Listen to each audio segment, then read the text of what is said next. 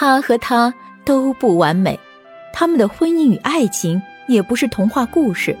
但是，即使在那样的灰色岁月，他们对生活始终充满信心与憧憬，对彼此充满爱与尊重。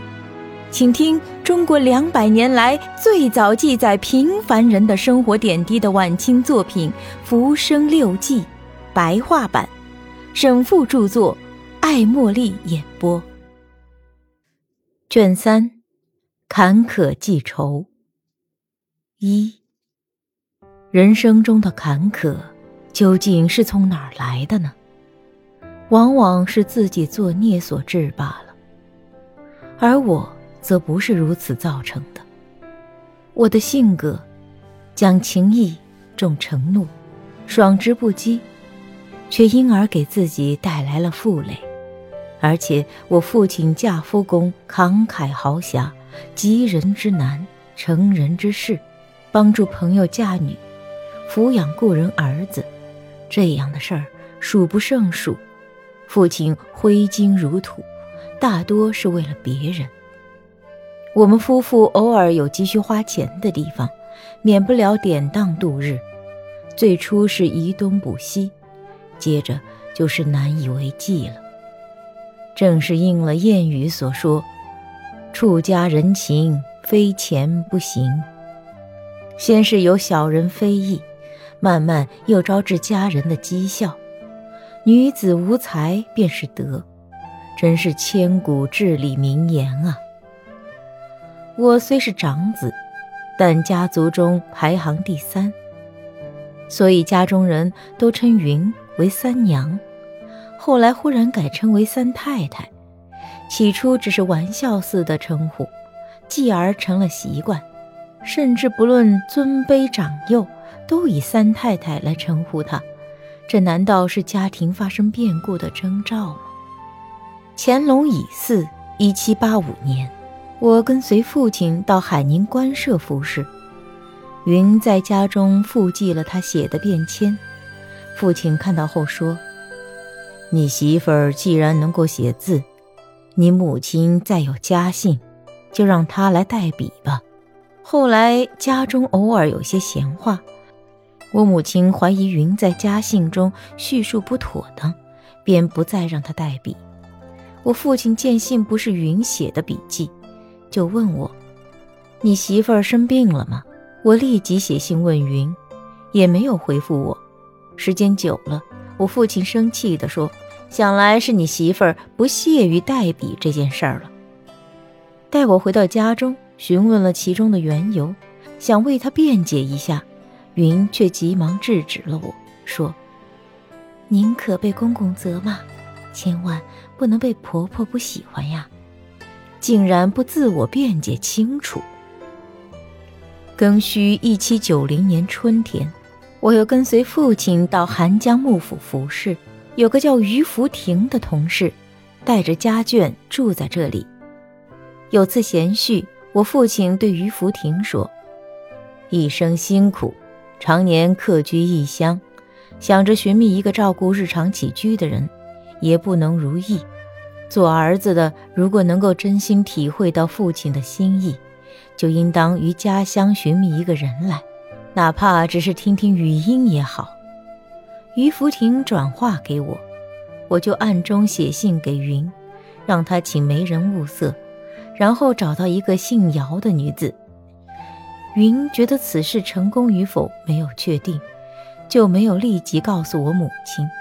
等到姚氏女子来了，就借口说是邻居女子来寒江游玩的。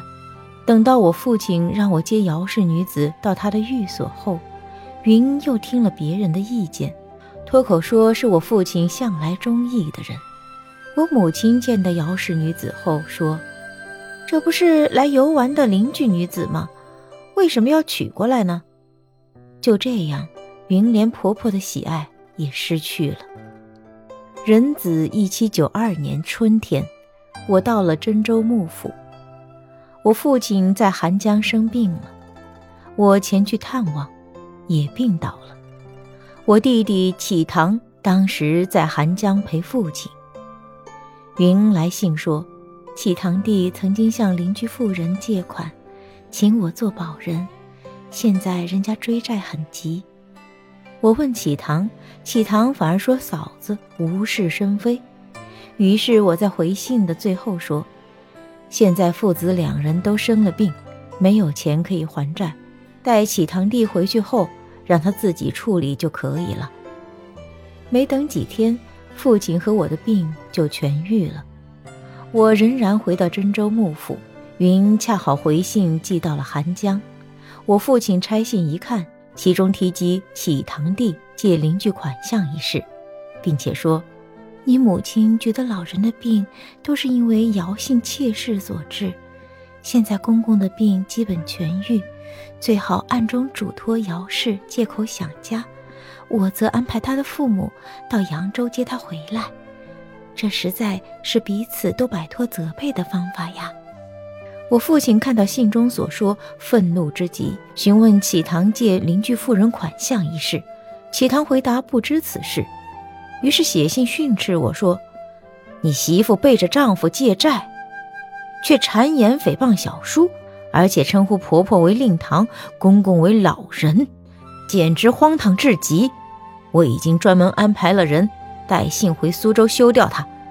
你如若还稍有一点人心。”也应当知道自己的过错。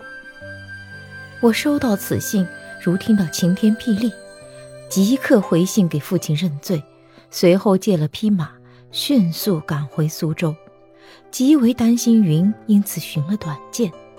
到家后，刚说完事情的经过，家人也拿了父亲的休书到了，信中历述了云的种种过错，言语甚是绝情。云哭泣着说。我当然不应该信口乱说话，但公公应当宽恕我一个妇人的没有见识吧。过了几日，我父亲又来一封亲笔信寄来，说我不做过分的事情，你就带着媳妇儿搬到其他地方居住吧，不要让我看见，免得让我生气，就足够了。于是我便安排云寄居到外家，而云觉得娘家母亲不在了。弟弟又没有踪影，不愿意住在同族人的家中。幸好我的朋友鲁半坊听说了此事而心生怜悯，让我们夫妇去住在他家的萧爽楼里。过了两年，我父亲才了解到了事情的始末。恰好我从岭南回来，我父亲亲自到萧爽楼，对云说：“上一件事我已经知道了，你还愿意回家住吗？”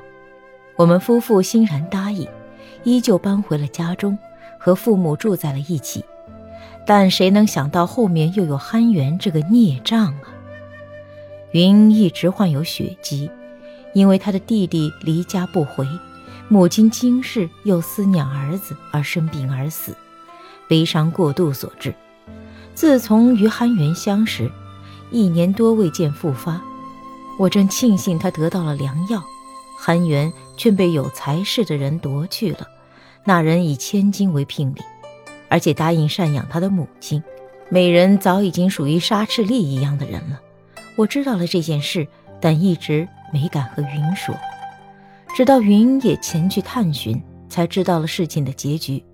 回来就大哭，对我说：“真没想到韩元如此薄情啊！”我说：“是你太痴情罢了。”青楼中人有什么感情呢？何况爱慕锦衣玉食之人，也未必能够甘心于金钗布裙的日常。与其将来后悔，不如今日不成。就这样，我再三安慰他，而云始终以被憨元愚弄了为心头恨事，使得血疾发作，身体衰弱到几乎不能行走，药物也没有效用，病情时发时止，以至于骨瘦形消。不几年的时间，债务越来越多，家中的非议也逐日成了怨言。父母又因为云与妓女结为姐妹一事，对他的憎恶日甚一日。我则居中调停，心境早已经不是人的时光了。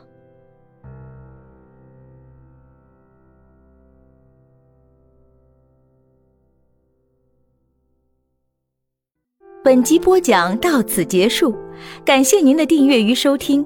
喜欢本作品就请关注主播爱茉莉，我们下集见。